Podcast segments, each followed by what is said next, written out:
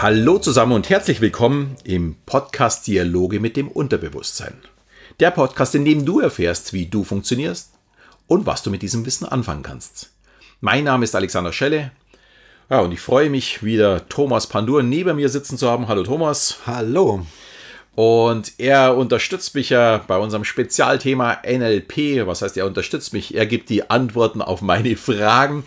Und wir haben uns noch ein ganz tolles Thema rausgesucht, ja, das mich auch immer wieder verfolgt, weil ich werde sehr, sehr häufig nach meinen Shows gefragt, ob man denn da oder da was tun kann. Klar, aufgrund der Hypnose. Und da geht es in der Regel immer darum, dass jemand Angst hat, äh, auf die Bühne zu gehen, Angst hat vor Spinnen, Angst hat vor Schlangen, Angst hat, ähm, ja, sich die Schuhe zu binden oder meine Lieblingshypnose, äh, die Angst äh, von einer Ente beobachtet zu werden es ist unglaublich, was es für Ängste gibt. Und es gibt, glaube ich, mittlerweile 700 registrierte Ängste. Und ja, diese Ängste entstehen ja nur in unserem Kopf. Und ja, alles, was in unserem Kopf entsteht, kann man ja mit NLP in irgendeiner Form ja auch bearbeiten, bekämpfen. Und äh, habe ich ja in meiner Show auch schon gezeigt mit dem Kampf gegen die Spinnenphobie. Aber was hat uns denn da NLP zu bieten? Ich kringel mich gerade immer noch über diese Angst, sich die Schuhe zu binden. also sensationell. Es gibt auch die Angst äh, vor Schmutz und äh, keine Ahnung, es gibt wirklich, oder die ja, Angst vor der Schwiegermutter, es ist wirklich absolut unglaublich. Da fällt mir die Angst vor Hässlichkeit. Nein, sorry. Okay, ähm, das Thema Emotionen, Gefühle, ja, das ist für uns Menschen natürlich eins der, ja, jeden Tag, wir erleben Dutzende, Hunderte von Gefühlen. Manchmal haben wir die Gefühle, die wir haben wollen und manchmal haben wir auch ungewollte Gefühle, negative Emotionen und natürlich die Phobien sind hier eine ganz besondere Kategorie. Und im NLP beschäftigen wir uns jetzt natürlich wirklich sehr intensiv damit, wie wir unsere Gefühle machen. Ja, ich sage den Satz gerade eben nochmal, weil der ist ein bisschen ungewöhnlich. Normalerweise denken die Leute ja, sie wären ihre Gefühle. Ja, sie sagen so Sätze wie ich bin traurig, ich bin glücklich. Ja, also wenn ich etwas bin, dann bin ich das ja. So, ich bin Vater zum Beispiel, ja. Aber die Leute sagen, sie sind ihre Gefühle und das stimmt ja nicht. Wir haben auch keine Gefühle im Sinne von ich habe Angst oder, ja, sondern wir machen Gefühle. Und da der Prozess aber in der Regel unbewusst ist und wir nur das Endergebnis mitbekommen, sagen wir, wir sind ein Gefühl. Aber das stimmt so natürlich nicht. Und da wird es sozusagen im NLP jetzt wieder spannend, weil wir gucken uns an, wie machst du deine Gefühle und vor allen Dingen, wie kannst du sie verändern. Ja, für mich ein sehr spannendes Thema, weil das natürlich auch so ein Hauptthema in der Selbsthypnose dann ist, tatsächlich äh, Veränderungen herbeizuführen und eben, keine Angst, die Angst vom Fliegen ist sehr, sehr häufig auch immer in meinen Seminaren oder äh, ja, wie kann ich so eine Angst besiegen? Und wenn man mit diesen Leuten spricht, woher diese Angst kommt, ist die ganz, ganz selten begründet. Also, dass er mal selbst in einem Flieger drin gesessen und irgendwie extrem geschaukelt hat oder irgendwie nicht landen konnte oder irgendwas Schlimmes vorgefallen wäre. Also abgestürzt hatte ich noch keinen. Aber. Ähm, Wir haben keine Ängste mehr. Ja, genau. Aber äh, es entsteht in unserem Kopf. Und äh, genau auf den greifen wir am NLP zu. Ja, also das ist wirklich der in meiner Welt spannendste Punkt am NLP, herauszufinden, wie der eigene Kopf, das Gehirn, Unterbewusstsein, Bewusstsein und wie das alles funktioniert und eben darüber Kontrolle bekommen zu können, ja, diese Dinge zu verändern, sei es jetzt mit Hypnose natürlich, wie das äh, beim Alexander gezeigt wird, ja, dass man mit Hypnose die Dinge verändern kann, aber eben auch, dass ich mitbekommen kann, wie funktionieren die Dinge, wie mache ich eine Angst. Und ähm, in dem Moment, wo ich mitbekomme, wie ich diesen Prozess mache, kann ich ihn verändern. Und dann sind wir natürlich wieder bei dem, dass wir im NLP ganz tolle Techniken haben oder noch wichtiger die Prinzipien haben, die wir nutzen können, um die Dinge zu verändern. Das, was du jetzt gerade erzählst, ist auch genau das, wo ich wirklich glaube, äh, wie wichtig das ist, dass man sich mit sich selbst beschäftigt. Und ich einfach gar nicht verstehen kann, wie es jemand nicht interessieren kann, wie man selbst funktioniert, weil ich einfach glaube, dass man dann einfach ein besseres Leben haben kann. Und man muss, ja, ja was heißt man muss? Man sollte, man darf, man kann äh, die Zeit investieren, um ein schöneres, ein besseres Leben zu führen. Und äh, ja, ich habe es schon in einer anderen Folge gesagt, wir haben nun mal nur 28.000 Tage und davon sollte ich vielleicht ein paar auch investieren in das, dass ich diese Zeit auch genießen kann. Und für mich gibt es zwei Dinge, wo ich jedem empfehlen kann, womit er sich beschäftigen soll. Das ist eben genau das Thema NLP, um zu verstehen, wie funktioniere ich, auch wie funktioniere ich im, in der Kommunikation mit anderen. Wie kann ich Veränderungen herbeiführen? Und das zweite Thema ist für mich dann eben auch die Selbsthypnose.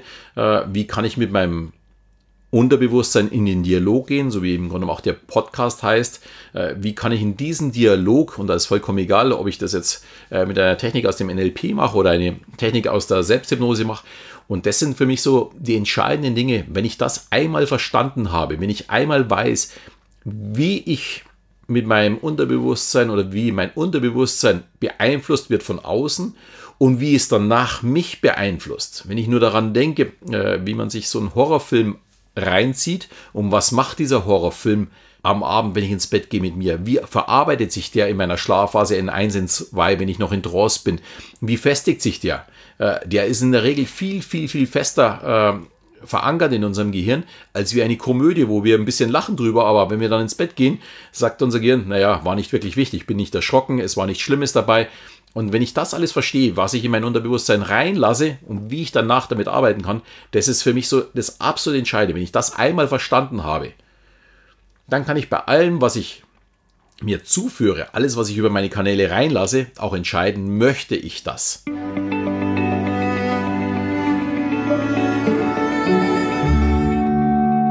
Mir ist gerade nochmal eingefallen, wenn ich mal zurückdenke, Richard Bandler hat vor vielen, vielen Jahren sich ja die Frage gestellt, ähm, ja, wie funktionieren denn Phobien? Ja, er ist von den Psychologen immer wieder mit diesem Thema ähm, konfrontiert worden. Sie haben immer gesagt, Phobien, ja, die stellen uns zwar die meisten Herausforderungen, die wirklich ähm, ja, auflösen zu können, zu verändern können, ist extrem schwierig. Und er hat damals etwas extrem Cleveres gemacht.